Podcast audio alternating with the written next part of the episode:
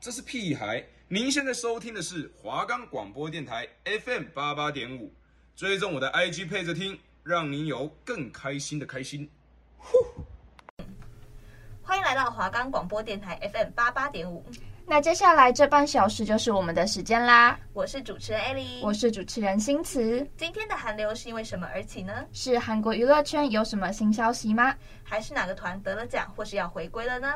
这次还会介绍许多 K-pop 团体给大家认识哦。我们都会在各个平台准时开播的啦。喜欢我们的节目就记得准时在同一时间收听，我们就会和大家讨论最近流行的韩国话题。我们的节目可以在 First Story、Spotify。Apple Podcasts、Google Podcasts、Pocket Casts、SoundOnPlayer 还有 KKBox 等平台上收听，搜寻华冈电台就可以听到我们的节目喽。那事不宜迟，我们直接进入主题。今天韩流吹了什么风？要先来介绍一下四月以后要来台的韩国艺人啦。上个礼拜呢，其实我们有稍微的小小的提到一些会来台湾的艺人，这样。那为什么上次只介绍四月以前的啊？因为其实我们录完通常都是还要再等一个礼拜节目才会发出来，所以等到我们上个礼拜录的东西要发，它播出的话就会在四月了。虽然我们录的时候是三月，但是大家听到的时候，其实三月的资讯都已经要过期了，所以还是那时候就赶快给它报一报。好，那四月接下来第一个来的呢，就是 A Pink 啦。他们在四月一号要来台北开见面会，地点呢是在新北市工商展览中心。四月五号，我们防弹师弟团 TXT 也要来台湾啦。据我朋友说，那个票好像没有那么好抢哦。而演出的地点则是在台北的南港展览馆。接下来是神话，会在四月八号来台湾举办演唱会，地点呢则是在台北国际会议中心。男友血也会在四月九号办台北的见面会，地点在国际会议中心。姜丹尼尔的演唱会呢，则是在四月十三号，演出地点呢是在 Zepp New Taipei。要抢票的观众可能要注意一下，是三月二十五号。虽然等我们节目播出的时候，三月二十五号已经过了啦。哇，哎、欸，那个脸红思春期也要来，他们的歌真的无敌甜。哎，他们会在四月十五号来台湾开演唱会哦，真的好赞哦！地点一样是在台北国际会议中心哦。好，那再来同一天，ZYONT 也会有演唱会，地点呢也是在台北国际会议中心。哎，跟脸红思春期一样，都是同一天，然后同个地点吗？嗯，应该是不同的时段吧。啊，原来如此。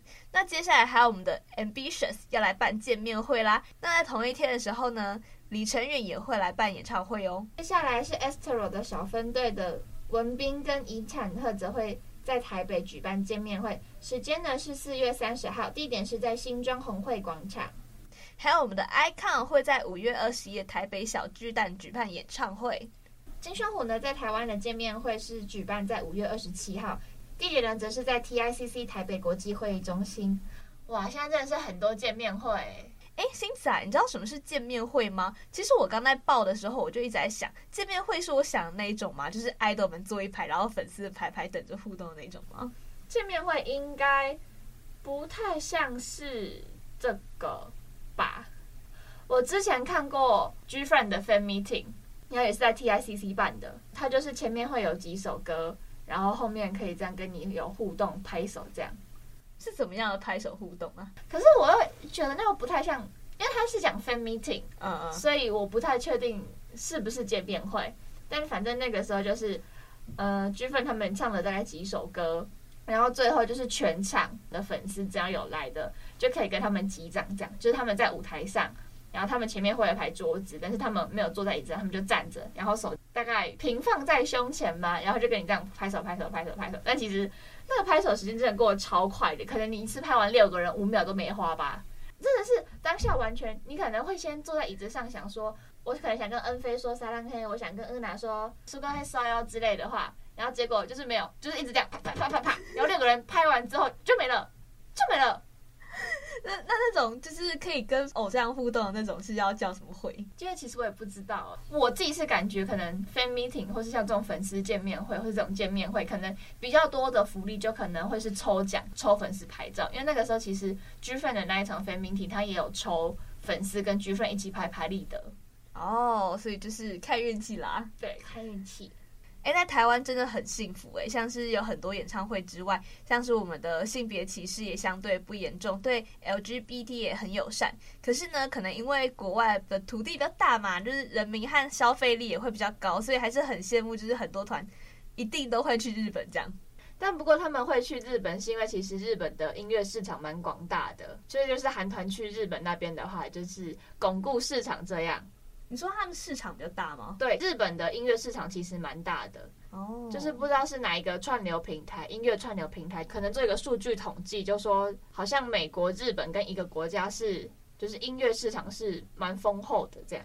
哦，oh, 那真的台湾要加油呢，嗯，台湾要加油，而且只能说每个地方都有每个地方的优点。如果我们去日韩看演唱会的话，其实也可以顺便旅游这样。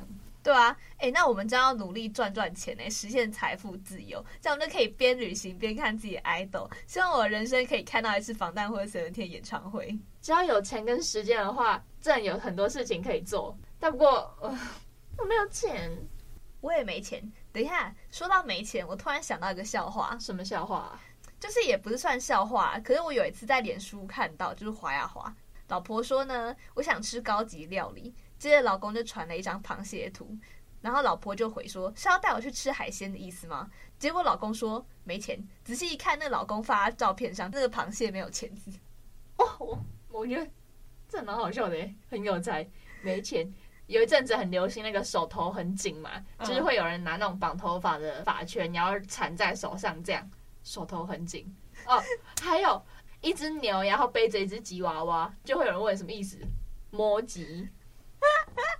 前阵子吉娃娃梗不是也很很红吗？好了好了，那就题外话。NMIXX 见面会则是在六月十八，相关资讯还要再等待公布。而我们超级大势新人女团 IVE 在六月二十四号也会来台湾开演唱会，地点呢是在新北市的工商展览中心。抢票的时间，嗯，好像也还没公布，不过大家都可以随时关注。既然说了要来台湾的韩国艺人，那就顺便说一下最近要回归的团体吧。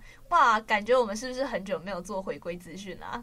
嗯，感觉蛮久的，因为我们前一阵子都在就是介绍公司，对，就是介绍那些选秀团体什么的。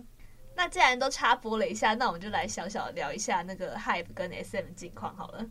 我们前一阵子不是都一直在讨论，就是 HYBE 跟 SM 就是收购股票股份的事情吗？然后前一阵子就有消息出来说 HYBE 不收购了，所以现在 SM 的最大股东就是 c a c o 这样。所以那之前讲到那个什么好几趴的那个股份是怎么回事？也不太确定啦，但现在就知道 HYBE 没有想要收购 SM 了这样。嗯，所以那些股份算是有点像放弃吗？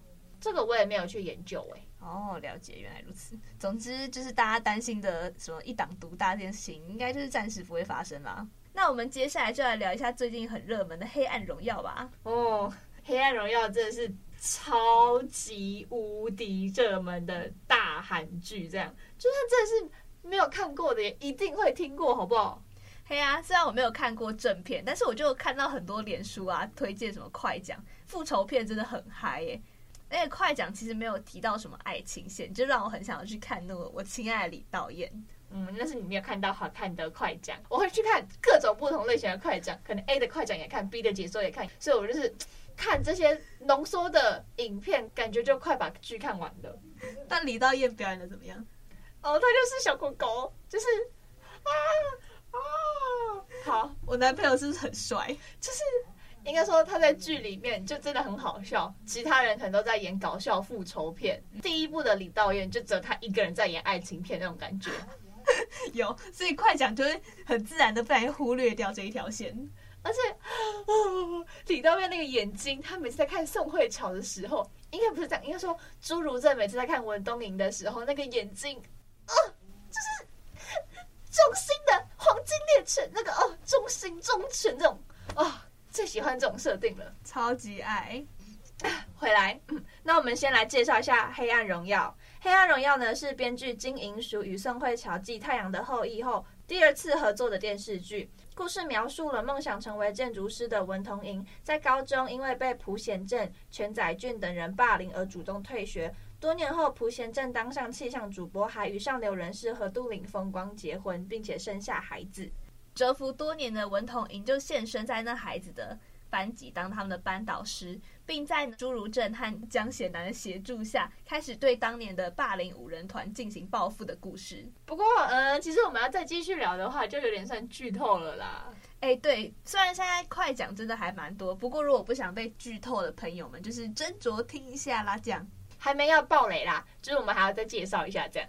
除了《黑暗荣耀》之外呢，近几年南韩影视有关校园暴力的题材其实是越来越多的，像是《Who Are You》、《学校2015》、《人性课外课》、《Sweet Home》、《少年法庭》等，无论是单集描述，又或是整部作品带到部分剧情，在观众以为只是夸张的戏剧效果时，这些残忍甚至害人的手段，其实正在大家误认为单纯的校园中发生。南韩网站曾经对大学生做过调查，结果有五十七点六趴大学生表示曾经受过校园霸凌，几乎每两个人就有这样子的恐怖经历。而生存在暴力成为常态的群体中，弱势团体根本没有办法伸张正义，因为打官司需要钱和时间嘛，所以校园霸凌也升级成为家长之间的对决，就是光他们的家事啊，弱势族群就会在一开始就输在起跑点。那我们先来看看统计的数据。南韩校园霸凌件数呢，从二零一三年的一万一千七百五十件激增到二零一六年的两万三千六百七十三件，二零一七年三万一千两百四十件，二零一八年三万两千六百三十二件，二零一九年三万一千一百三十件，其中占比超过百分之五十的都是身体暴力，而语言暴力、金钱勒索的数字其实也在不断攀升。哎，真的很夸张哎，太夸张了啦！正因为校园霸凌在韩国发生的比率偏高，所以这也是为什么《黑暗荣耀》这样的私刑剧会受到观众的欢迎。一来呢是满足了大家认为恶有恶报的天理，二来就是他必须给现在或许正在承受着霸凌的受害者一股我站在你这边的鼓励与温暖。而对于纯粹看剧的观众，《黑暗荣耀》正是韩剧这几年攀升的集大成之作。在导演、编剧、演员、美术、灯光、配乐等，甚至到后期宣传，都无一处能挑毛病。后来查资料，我有看到一些花絮的片段，就是他们演员的演技真的很有张力。不管是他的哭泣的颤抖，还是因为愤怒的咆哮，他们都演得非常好。而且不是说有些演员会为了更贴合角色设定而特意增重或者减肥嘛？像是不是有那个 CK 那个角色嘛？他就好瘦哦，我在想说他是不是有因为这个戏而减肥？CK 的那一位呢，在剧里面的名字是李梭罗，饰演梭罗的那一位演员就真的有说，因为他其实平常都会锻炼，可能健身之类的，然后他就有为了这部戏就特别不去健身，就要把自己打造成那种更瘦更瘦，很像吸毒的人会有的样子。难怪他脸颊凹陷，而且我觉得有一幕很好的地方，这是我对他印象最深刻的一幕，就是呃，这个有点十八禁哦，就是崔慧成去跟李梭罗说，我跟全在剧。的时候他都很快，那是不是说明他很爱我？李梭罗说：“那是早泄，你这个白痴。”就是那一幕的时候，我觉得梭罗他的那个眼妆就眼下红红的，就真的很有那种吸毒的感觉。对啊，而且后面还有一个角色，就是全在剧他被推入水泥，就是听说他在演那一段的时候没有用替身诶，超级厉害。因为那位演员还说他感觉写几天澡都有水泥的感觉。哦，这是很恐怖，就被推进水泥堆。嗯，哎，他是背对的，哎，嗯，他是背对跳，哎，超厉害，嗯，超厉害，非常的敬业。而且在《黑暗荣耀》中有精心的设计各种细节，让观众们可以找彩蛋，这也算是编剧最成功的指标之一。像是剧中也多次出现棋局对弈的场面，而台湾的围棋女神哦，我超喜欢黑佳佳，就是私信偷偷表白这样。台湾的围棋女神黑佳佳也和红面棋王周俊勋就发表了一篇 YouTube 影片，就特别对这些棋局做一些解析。而提到《黑暗荣耀》的棋局，真的是有精心安排过的。周俊勋就分析到，朱如正在传授文同垠围棋技巧的时候，就将文同垠的棋子从小目移到心位。是因为小目是注重实地的下法，心位则是重视全局、速度比较快的下法。同时，剧中文同垠一直以来都是执黑棋子，因为黑棋子是最后需要贴目，就是最终结局需要给后手补贴。这代表说文同垠在剧中需要掌握主权，才能获得最后的胜利。除此之外呢，文同垠下棋的时候也透露出，即便早有机会，却会仍然不断隐忍到最后，直到给出最致命的一击。这与文同垠在剧中不断准备、隐忍，一切准备就绪后，再次让加害者沉入地狱的作风一样。除了文同垠之外，何杜岭就曾在剧中跟朱如正下棋时，提到自己有非常熟悉的感觉，是因为感觉到朱如正与文同珢的棋风一样，也代表朱如正与文同珢其实是同一路人。不只是围棋，还有对钱的使用也充满心机。像是从未有闲钱点咖啡的文同珢，在咖啡厅的要求只有浓一点的功能取向。对比朱如正点餐的时候游刃有余，显然喝咖啡是他的取向嘛。就是同时也描绘了他们的贫穷。到了第二季，朴贤镇总是穿着鞋子踏入社会底层的人家中。对比和杜林竟然将鞋子脱下摆好在玄关，用画面就能说明两人品德的高下。另外角色与各自结局与下场的用心安排，更是不得不让人佩服。金编早已暗埋伏笔，想当贤妻良母的朴涎镇，最终落入一片荒芜，在监狱中尝到被霸凌的滋味。而总是出卖女儿的同珢妈妈，最后也被只有血亲才能签署同意书的女儿送入精神病院。曾用双眼意淫同珢的全载俊最后瞎了。更被何杜陵推入建筑工地丧命，崔慧成豪门梦碎，声带遭毁。李梭罗吸毒曝光，自诩画家却将画笔作为染血的武器，自始至终被当成狗一样的孙明悟，更没有人在乎他死活。黑暗荣耀剧情的刻画与设定有太多细节，不方便赘述。最关键的是，他仍然游走在安全的道德边缘，不让文同珢弄脏双手，而是让五人帮自有天收。或许惩罚给的还不够，但他终究就是要拥抱受害者，而非鼓舞报复的作品。前期的腹黑能量最终不能支持一个人走完人生，唯有后头慢慢体会到，有人站在你这边，等到春天再死吧。这个世界上还有很多好的大人，我爱你。尽管老套，但真的还是只有爱才能治愈伤口。哇，这时候就到我的男人李导演出场的时候了。道彦欧巴，撒拉嘿！啊，你不是都已经有 J-Hope 老公了，你还爱谁？这不是正常吗？就是我们的爱不是消失了，只是稍微分散了一点，好吗？嗯、哇，那你是想给天下所有的男孩一个家吗？那你还 给了谁一个家？我最近特别爱李书赫，就他真的超级帅，个子高，就是看起来冷酷，而且还超级性感，对粉丝也很暖。我前阵子还梦到他，让我有点罪恶。呃，为什么？就是因为我一早起来，我就看到我旁边 J-Hope 的脸。哇哦！是因为我房间旁边就是有贴海报，然后我的 J-Hope 老公的脸就在我的床旁边。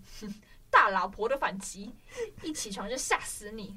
对不起，我真是罪恶的女人。好了好了，该回到黑暗荣耀了。在第二季中，朴贤正说：“为什么你们这些穷人都相信惩恶扬善，都以为会有因果报应啊？”而到后来，朱如正父亲在冰冻尹朝熙尸体时，曾说：“事情应该很快就解决了吧？不是有句话叫惩恶扬善吗？”这隐藏的前后呼应，或许正是黑暗荣耀想传达的讯息。不论你多孤立无援，正义一定也会如期而至。黑暗荣耀一直是很正向啦，但是我自己，嗯，有点不相信什么正义会如约而至。像我这种涉世未深黄毛丫头，都觉得这种世界很不公平，有很多黑暗面，就怎么可能所有的正义都可以如约而至？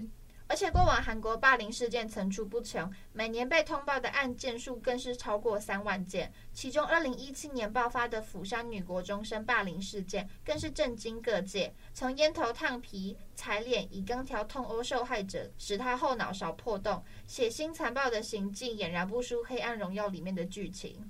从《黑暗荣耀》看釜山女中霸凌事件，就是加害者在 KTV 痛殴受害者，只因为男友的一通电话。在二零一七年，这种十四岁的国中少女接到了主谋男友的电话，主谋是女生，施暴者主谋男友的电话，就是有个女生她接到了施暴者的男友的电话，然后施暴者她就看到了，她就知道了，所以女生就很吃醋，她就去打那个接她电话的那个女生。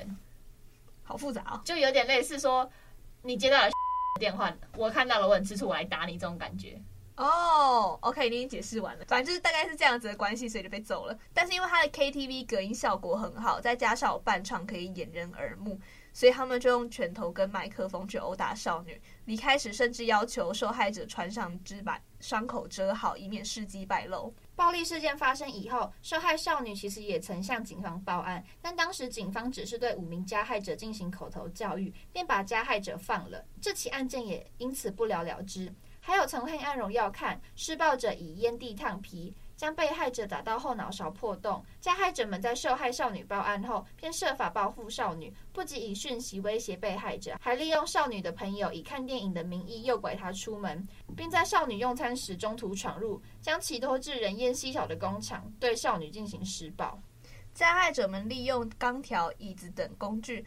对被害少女进行施暴，不仅用工具殴打，也对少女做出踩脸、吐痰的动作，甚至用烟蒂烫少女的胸口。施暴时间长达近两个小时，少女全身沾满鲜血，就连脚上穿的白鞋都被染成了血色，更因此后脑勺破洞。被害者跪地求饶，加害者竟然还拍下影片分享。这个施暴过程中，少女不仅没有呼救，最后还跪地求饶，加害者们却丝毫没有悔意，用手机记录下少女的惨样。而这批照片也是经由加害者分享给学校前辈之后，整起事件才曝光。其中最令人发指的就是，在加害者分享被害者伤照时，言语之间透露出来的满是毫无悔意的态度。不仅表示打了他，说是杀人未遂，更若无其事地问友人说：“严重吗？”这样夸张的行径真是令人不寒而栗。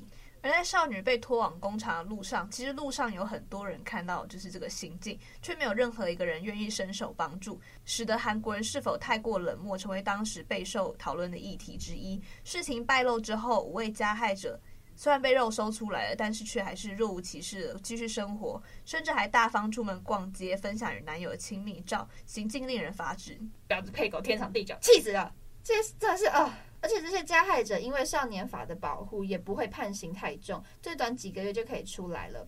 2PA 的盛灿也看不下去，就在推特上发文表示，因为年纪太小，无法做正确的判断，所以才用法律保护他们。虽然能够理解，但会不会因为法律的惩罚给得太轻，但这些青少年没有意识到自己犯下了多严重的罪？反省是只有在自觉错误的时候才有意义，但我怀疑他们真的知道自己做了什么吗？对啊，而且除了校园霸凌之外，职场霸凌也非常严重。据二零一七年国家人权委员会调查显示，七十三点七趴的人曾经有被欺负的经历，加上应酬文化盛行，强制喝酒、性骚扰事件层出不穷。二零二零年三月，韩国青瓦台出现了遭同事欺负、排挤而做出极端选择的二十代女性请愿内容，从遗嘱中还提到了长期被同事们闲言闲语。语言暴力，再加上上司要求加班等辛苦内容，忍受了一年六个月时间，最终选择跳楼自杀。而在二零二零年七月三日，韩国女团 A.O.A 的前成员敏儿与个人 I.G 控诉队长志敏霸凌她十年。而她因为对方是比较年长的姐姐，遭受酸言酸语也不能反抗，并表示当年父亲过世时，也因为看脸色没能见上父亲最后一面，难过哭泣的时候还被警告，气氛因为你变得很奇怪，不要哭。敏儿因为各种身心压力袭来，做出割腕、吞药等试图伤害自己的极端行为。此事件爆发之后，志敏宣布退团，并且暂停演出、演艺相关事业。虽然不是当事者的我们没有办法得知事情的真相，不过关于演艺圈霸凌的黑暗面也逐渐浮上台面。而且除了演艺圈之外，还有运动项目也有霸凌事件的发生。就像在二零二零年的六月二十六日，当时年仅二十二岁的韩国铁人三项运动员崔贤淑，因为被曝长期遭受教练对一队友的霸凌，留下。妈妈，帮我公开那些人犯的罪吧。短信后就于宿舍轻生。尽管先前警方曾于二月向铁人三项的联盟提出申诉，但却没有采取任何行动。因此，崔淑贤于国家人权委员会投诉长期遭暴力恐吓之后，在隔天就结束了自己的生命。霸凌问题会这么严重，是因为韩国校园被霸凌者。觉得保持沉默才能脱身。被霸凌者表示，其实我们都知道老师解决不了这种问题，与其让其他同学发现他并且告状，进而用更严重的手段欺负，不如保持沉默，让这些只是为了好玩才欺负同学的人自知无趣，转向下一个目标。在一边小小插播一下，就是刚刚提到了很多那个自我伤害的行为，这样是不对的。就是如果你有任何需求的话，可以打给一九九九，就是。他的生命专线，对，对爱惜自己的生命，这样，这是台湾的专线，这样，没错。而且据说首都的问题更为严重，因为学校就会传说某某某啊是哪议员的孩子，或是谁的爸妈是医生、律师等等，所以这些孩子们导师就会特别照顾，成绩好的学生也会特别受老师的喜爱，因此同学之间的阶级就会形成。在霸凌事件发生时，因为没有父母可以作为靠山。甚至是双亲都忙于生计而无暇顾及孩子的学生便成为了弱势。根据一九九五年成立至今、致力于改善校园霸凌问题的非政府组织绿树基金会调查，韩国人持有智慧型手机比例高达百分之九十五，是全世界持有智慧型手机比例最高的国家。霸凌事件类型也从肢体暴力转为以言语暴力为主的网络霸凌，对人际关系、精神上造成更大伤害。而在小学发生的校园霸凌事件，现在甚至高出国中还有高中，可能是因为小学生还不懂事。所以就会更变本加厉，就不知道怎样弄会弄痛别人。好，这里插播一则，就是因为我们是新闻系的学生嘛，所以我自己有跑新闻，然后我就有去采访一些心理师。那些心理师他们都会说，如果你被欺负了，你一定要反应，不可以就是乖乖给他们欺负。因为像有些小孩子，他可能会觉得这个恶作剧很好玩，他不会觉得他是在霸凌你，他会觉得我是在对你恶作剧。当你对他的恶作剧没有反应的时候，他就会觉得你很好玩，我要跟你一直这样子恶作剧玩下去。所以可能这样的行为就会衍生成霸凌。样子有点激动，请见谅。就会有些小屁孩抽走人家的椅子，然后害人家直接坐在地板上，然后可能就会半身不遂。你想要弄一下而已。对，可是他没有办法想到，他抽一下这个椅子，可能别人会半身不遂。呃，那时候采访他就有说，如果你真的遇到这种事情，你就要非常严正、非常严厉的跟他讲，我不喜欢你这样，就像面对动物一样，你不可以示弱，你比他弱，他就会更欺负你这样。嗯，因为国外不是有很多那种教育孩子怎么反抗霸凌的父母吗？对，对，就是他们就是一个很好的范本，可以去预防一下。就因为呢，韩国霸凌的问题非常严重，所以最近只要有被爆出团内有霸凌问题的组合，后果都会非常严重。所以近期许多电视台剧组开始对演员进行过去调查，会询问演员和其经纪公司是否在过去有发生过校园暴力事件或犯下其他错误，特别以三十代以下的演员作为重点的调查对象，就连配角也不意外。就是为了要避免演员突然爆出丑闻，使制片方拍摄前所付出的心力还有制作费，到最后都化为一场空。某拍摄公司就表示说，那么辛苦制作了一个好电影，却遭遇到这种事，我们损失实在是太多，太辛苦了。据韩媒报道，有相关人士曾表示，往常发生校园霸凌事件，剧组只能全盘接受，无论事情是真的还是假的，只要出现争议，就会让作品大受打击。尤其是青春校园类型电视剧，他也希望可以的话，不应该让那样的人出道。而现在的合约内容也出现了变化。演艺圈相关人士透露，过去没有特别针对霸凌艺人条款，但现在多了，不论是霸凌还是因为其他因素，只要在作品期间造成了负面影响，就会要求艺人赔偿，让韩网战声一片。有人表示，从现在就开始改变吧，未来好好过滤就行。虽然说校园霸凌这种东西是很难完全消失的，但慢慢改善应该是会越来越好的。好，今天韩流吹了什么风就到这里啦，我们下周见，拜拜。